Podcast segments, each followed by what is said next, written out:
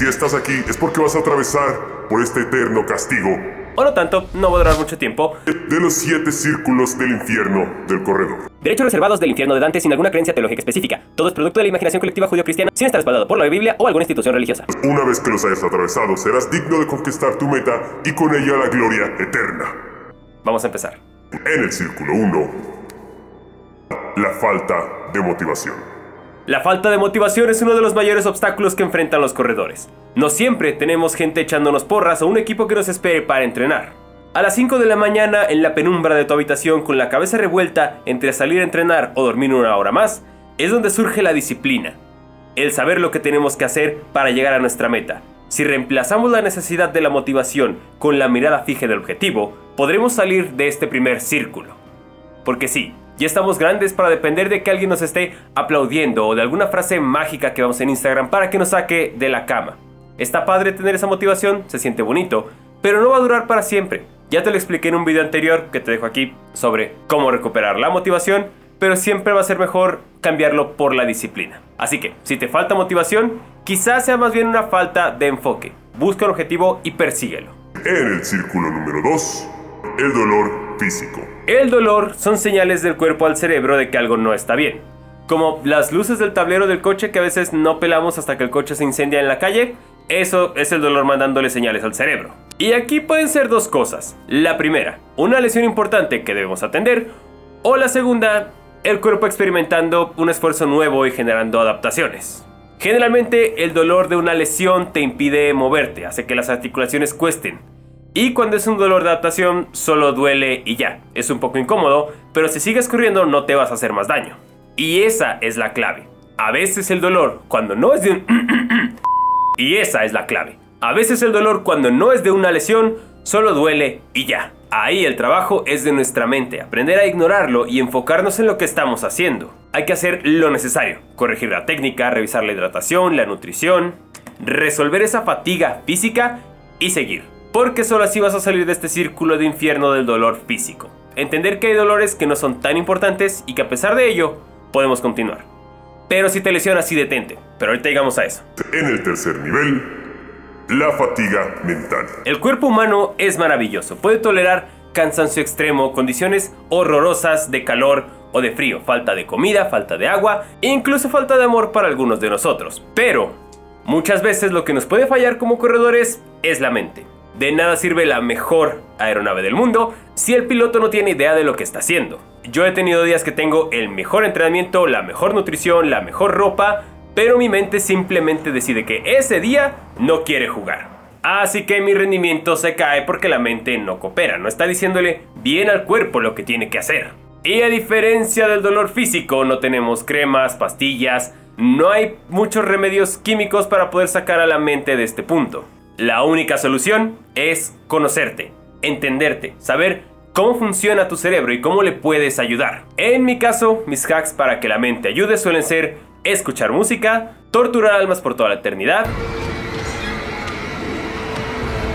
visualizarme en la meta y llamar a mi red de apoyo por teléfono. A veces solo platicar unos minutos con gente que me quiere y a la que le importo es la diferencia entre abandonar una carrera y terminar sonriendo.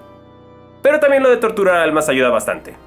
Como dice el lema de las Fuerzas Especiales de México, la fortaleza del hombre radica en el dominio de su mente. Así que el círculo número 3, el dolor mental. En el círculo número 4, nivel círculo, es lo mismo, son castigos. En el número 4, la dieta y nutrición. Este nos cuesta mucho. Las carreras se ganan o se pierden en la mesa. Un ejército marcha sobre sus estómagos y para los corredores aplica lo mismo. Todo lo que comemos o no comemos va a tener un impacto directo sobre nuestro entrenamiento y nuestra competencia. Nunca vas a ver que un coche de Fórmula 1 le pongan gasolina de la barata. Funciona igual nuestro cuerpo. Así que para salir de este círculo del infierno, tenemos que cuidar lo que comemos antes, durante y después de entrenar. Por supuesto, evitando caer en los extremos. No comernos un pastel después de un fondo para recuperar las calorías, pero tampoco caer en esa estupidez de salir a correr ayunas porque quemamos más grasas. Créeme, lo he vivido. Nada impacta peor tu rendimiento que entrenar sin comer. La única manera de salir de este círculo es alimentándote bien con la guía de un nutriólogo deportivo. No un coach nutricional, no alguien que vende Herbalife. Un nutriólogo que tenga un título así en su pared que diga nutriólogo si sabe qué pedo. Solo así. Círculo número 5 y mi favorito para hacerlo sufrir, el clima extremo. El infierno cada vez está más cerca de la Tierra. Si crees que hoy está haciendo calor, toma en cuenta que es lo más frío que estará el planeta. Así que, para seguir disfrutando de correr, tenemos primero que acostumbrarnos a correr en el calor. Que quizá no sea necesario hacerle como yo, saliéndome a correr a la una de la tarde, sufriendo un golpe de calor por pura diversión, pero sí tienes que hacerte la idea de que en algún momento, en alguna carrera, vas a tener calor. No como la gente que estaba chillando para el medio maratón bajío que iban a salir a las 7 de la mañana y que según ellos iba a ser difícil correr con tanto calor. Y estábamos como a 18 grados. Pero sí, yo antes cuando hacía calor prefería no correr.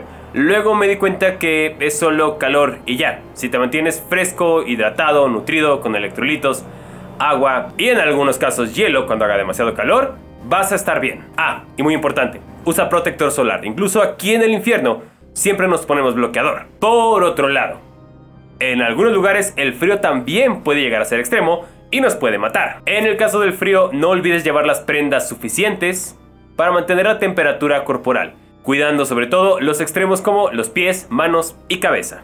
Ya en el canal hice algunos videos específicos de correr con mucho calor, con mucho frío y cómo evitar morir, así que también te los dejo aquí en la descripción. Círculo número 5, el clima extremo. Número 6. Una lesión grave. Por mera estadística, en algún punto de tu vida como corredor te vas a lesionar. Puede ser algo leve que salga con descansar y un poco de hielo, pero en el peor de los casos, una caída, un golpe, un error de técnica, no descansar, sobreentrenar, te puede mandar a la banca por semanas o meses. Y la peor parte de correr es dejar de hacerlo. La única forma de salir de una de estas es con la ayuda de un fisioterapeuta. Y sobre todo, mucha, mucha paciencia. No hay remedios mágicos, no hay pastillas que de un día para otro te sanen un esguince o una fascitis. Solo paciencia y fisioterapia. Ya en un video te hice una carta para que te sientas bien si, si estás lesionado y no puedes correr. Y te lo dejo aquí en la descripción. Pero en resumen es eso, hay que atender la herida, ser pacientes, aprender de esa herida para que no vuelva a suceder. Y muy importante, ir con un fisioterapeuta. Igual que el nutriólogo que tenga un papel de una universidad de verdad que diga que sabe lo que está haciendo. Nada de hueseros, ni chamanes, ni cosas raras. El infierno está lleno de esa gente charlatana. Entonces, número 666 la lesión grave. Y número 7, mi tortura favorita, lo que más hace sufrir a los corredores de cualquier nivel, compararte con otros. Es inevitable. Como humanos aprendemos por imitación. Los bebés aprenden a hablar porque escuchan a otras personas hablar. Casi todo lo que hacemos es porque hemos visto a otra persona hacerlo y eso nos ayuda a adaptarnos y sobrevivir. El problema es que estas pequeñas máquinas de tortura todo el día te muestran atletas con cuerpos esculpidos por Miguel Ángel haciendo tiempos de atletas olímpicos y subiendo todo en Strava y en Instagram. Pero luego nos volteamos a ver al espejo y no estamos igual. De hecho, a veces estamos muy lejos de eso. Aquí lo importante es saber que todos, todos, todos somos diferentes, tenemos vidas diferentes y tenemos metas diferentes. Hay quien su única obligación es llevar a los niños a la escuela, estar todo el día en el gimnasio, en yoga y luego comer con el marido. Hay otras personas que tenemos que madrugar porque trabajamos de 9 a 5.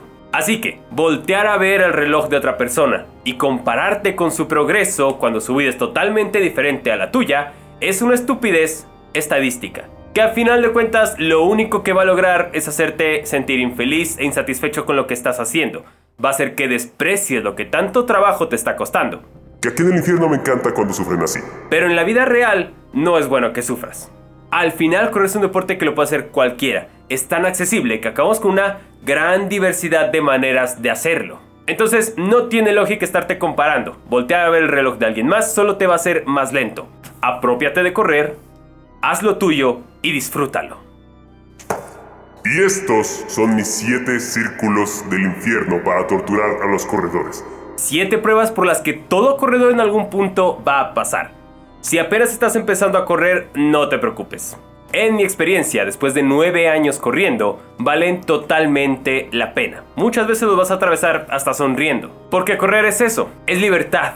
Es disfrutar lo que estás haciendo. Es un destello de infancia despreocupada en esta horrenda vida de adulto llena de preocupaciones y de impuestos. Así que correr como todo en la vida tiene un precio que pagar y sus complicaciones, pero tranquilo. Todo esto es parte de la trama, de lo que hace que sea tan emocionante. Y yo creo en ti. Sé que lo vas a hacer y lo vas a hacer muy bien. Hasta aquí se va a quedar el video de hoy, el blog 666. Ya sabes que yo soy Satanás, rey de las tinieblas. Pero también me puedes encontrar en Facebook, Instagram y Strava como Correfer Corre. Nos vemos en una próxima aventura. Como siempre, un placer torturarte y recuerda, no te asustes. Satanás.